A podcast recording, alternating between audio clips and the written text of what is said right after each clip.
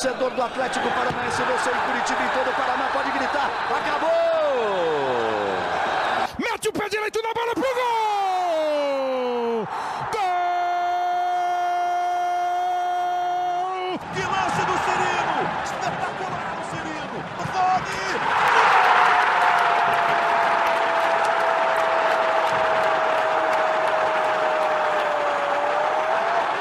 Sabe de quem? Do Atlético!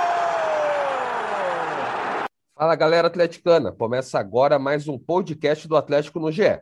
Essa é a edição 57 e vamos falar dos adversários do Furacão na terceira fase da Copa do Brasil e nas oitavas de final da Sul-Americana. Agora é mata-mata. Nesse episódio também vamos falar um pouco da estreia no Brasileirão, com vitória suada diante do América Mineiro na Arena da Baixada e também do próximo jogo contra o Juventude fora de casa. Eu sou Guilherme Moreira, repórter do GE, e estou com Juliano Lorenz, o Fusca da Tretes. Belezinha, Fusca? Opa, fala Guilherme, todo mundo aí que está ouvindo. Grande prazer estar novamente com vocês aqui nesse espaço.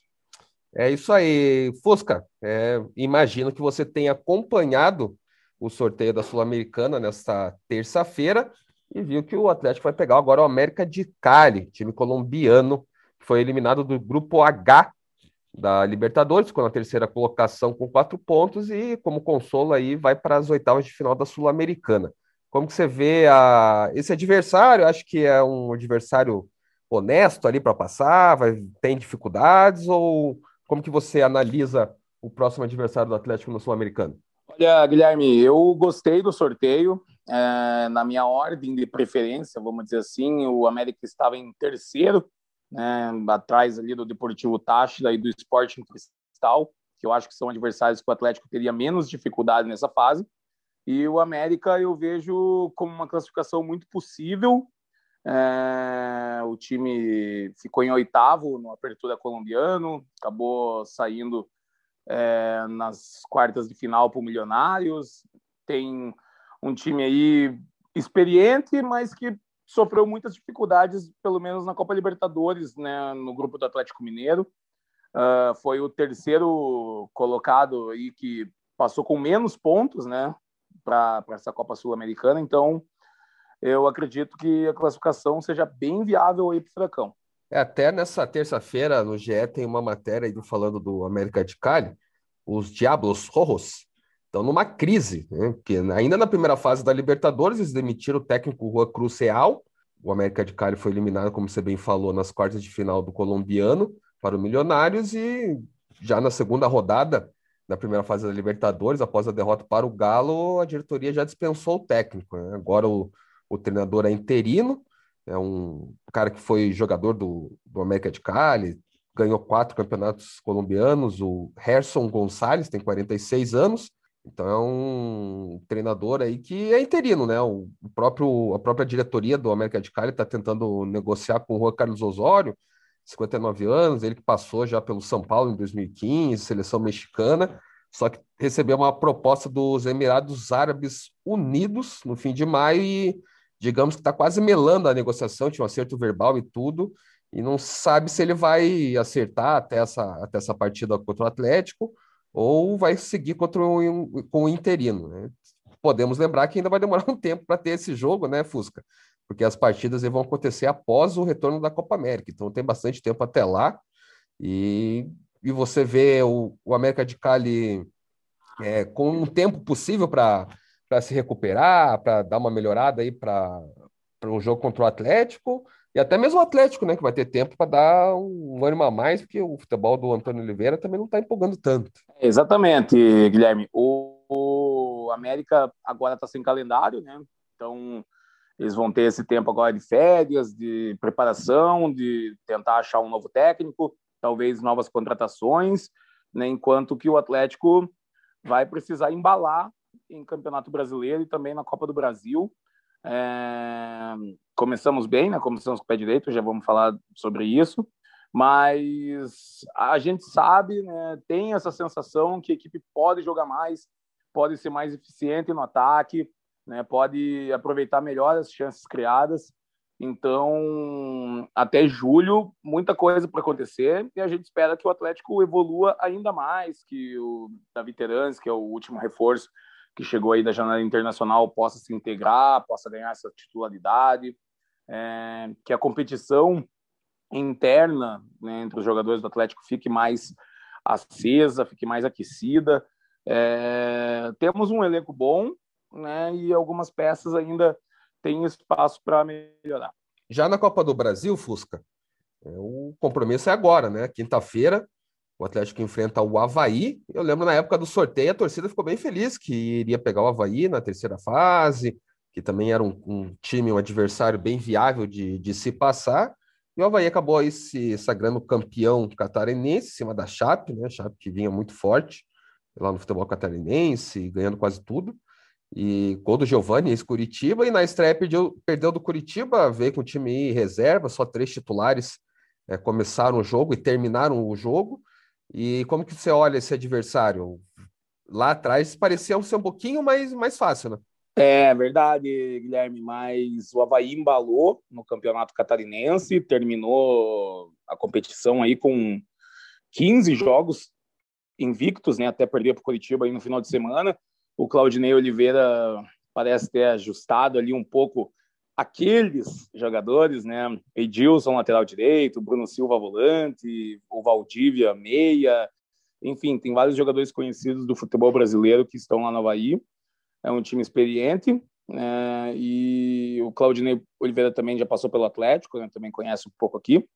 Então, eu acredito aí num, num, confronto equilibrado lá em Florianópolis, mas o Atlético é, su é, superior, e mesmo com a ausência aí do Abner, que vai para a seleção olímpica agora essa semana, eu acredito que o Atlético pode arrancar um bom resultado em Florianópolis, aí, um empate ou até uma vitória aí, é, com, com vantagem pequena, para daí decidir com tudo aqui na Baixada. Eu acredito que esse favoritismo se mantém, apesar da boa campanha do Havaí no Campeonato Catarinense e depois do sorteio. Você tem algum palpite para esse jogo de quinta na ressacada? Ah, vamos no 1x0 padrão, né? O Atlético adora ganhar de 1x0. essa ficou até fácil. Essa, daí. essa é fácil mesmo. O próprio Antônio Oliveira, após o jogo contra o, o Coelho, né, na estreia da, do Campeonato Brasileiro, falou que a premissa do Atlético é ganhar que na hora que vão cobrar ele, cobram os resultados e não importa se é um ou de 10. O Atlético tem seis vitórias por 1 a 0 na temporada, sendo que uma é pelo Aspirantes com o Bruno Lazzaroni e cinco com o próprio Antônio Oliveira. Então, quem quiser apostar aí, digamos que é uma ode boa. É, Fusca, é, já no brasileiro, como a gente entrou no, no tema, o Atlético estreou com vitória, o América Mineiro é um time bem organizado, pelo Lisca, faz um ótimo trabalho por lá, foi semifinalista da Copa do Brasil na última temporada e vendeu caro essa derrota. Não foi um jogo equilibrado, né? Nenhum dos times aí teve muita, é, muita superioridade durante o jogo. E como que você olhou esse jogo? É, a vitória foi justa? Foi 1 a 0 mesmo que, que se imaginava? É, eu acho que o Atlético criou chances, né? Poderia ter feito esse gol antes, né? Fez o gol só no finzinho da partida com o Carlos Eduardo poderia ter feito antes, talvez. É, fica aquela sensação não só do jogo contra o América, mas também em outras partidas aí que a gente venceu por 1 a 0 que se o gol sair antes, a partida ficaria mais fácil, né? Deixamos para o final. É... Como aconteceu com o Alcas, né? Oi? Como aconteceu com o Alcas, né? Fez um gol já meio que no começo do primeiro tempo e já fez o segundo no primeiro, né? E daí desandou é, e goleou. Exatamente. Essa foi uma partida em que o Atlético soube aproveitar as chances, né? Apesar da fragilidade do adversário, a gente não deu nenhuma chance para o Alcas reagir durante a partida. Já aí contra o América, já era uma partida muito mais equilibrada, uma partida que até fica perigosa, né? No Campeonato Brasileiro e nessa primeira rodada mesmo, a gente viu favoritos perdendo em casa. Então, nesse ponto, eu concordo com o Antônio Oliveira. É melhor vencer do que, do que jogar bonito e perdendo. Então, é, acredito que esse 1 a 0 aí foi um bom começo, né, um bom start aí para o campeonato. E já na próxima rodada a gente tem outro desafio. Vamos ver como que vai ser o planejamento do Atlético. Se a gente vai jogar com o time reserva, se vai jogar com o time misto, se vamos manter o time titular né, depois desse jogo aí da Copa do Brasil, lá para Caxias do Sul ah, toda rodada aí é uma surpresa para a gente mesmo. É, realmente, o Atlético tem essa política desde 2013 de, de utilizar sub-23, que depois acabou virando aspirantes, e até pelo calendário, pandemia, tudo que todo o contexto que envolve o futebol brasileiro nesse momento, o Atlético também acaba se adaptando, colocando os aspirantes, colocando o time reserva do, do time principal ou o time titular. É, esse jogo contra o Juventude lá em Caxias, na Serra, e fazia tempo que o, que o Juventude não, não participava da Série A, e é também é um adversário que o Atlético, não obrigação de vencer, mas tem é, boas possibilidades de aprontar fora de casa, né, Fusco? É verdade, Guilherme. Mas lá tem uma pessoa que conhece muito bem o Atlético, né? Que é o Eduardo Barros, auxiliar técnico aí do Marquinhos Santos. Estava aqui até pouco tempo, né? Conhece todo esse elenco aí.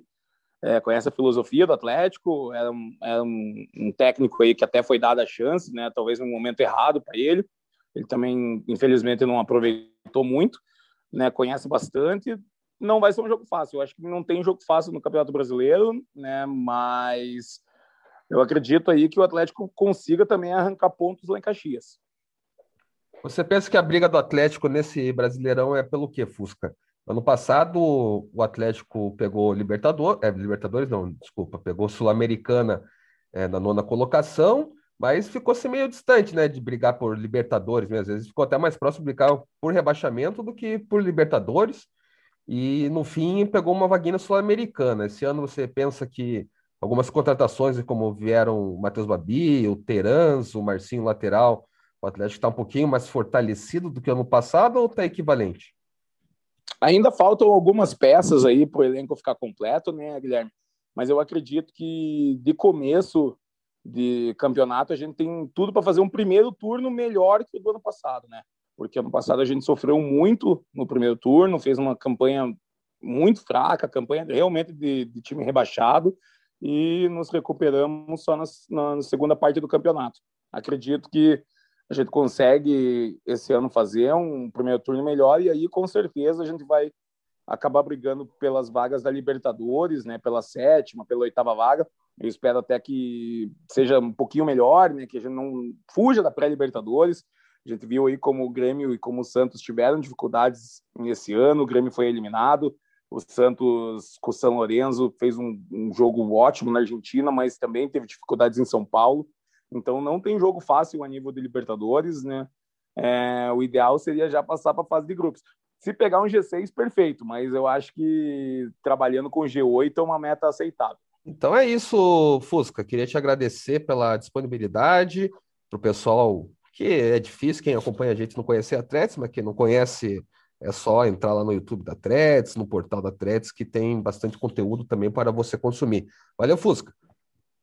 Muito obrigado aí pelo convite, Guilherme. Precisando só chamar, mandar um grande abraço aí para toda a torcida atleticana que vai ouvir o podcast. É isso aí. Você já sabe, toda semana, especialmente nessa, está sendo na quarta-feira, tem podcast do Atlético aqui no GE. Você também pode acompanhar a cobertura completa do Furacão no ge.globo Paraná. Um abraço e até semana que vem.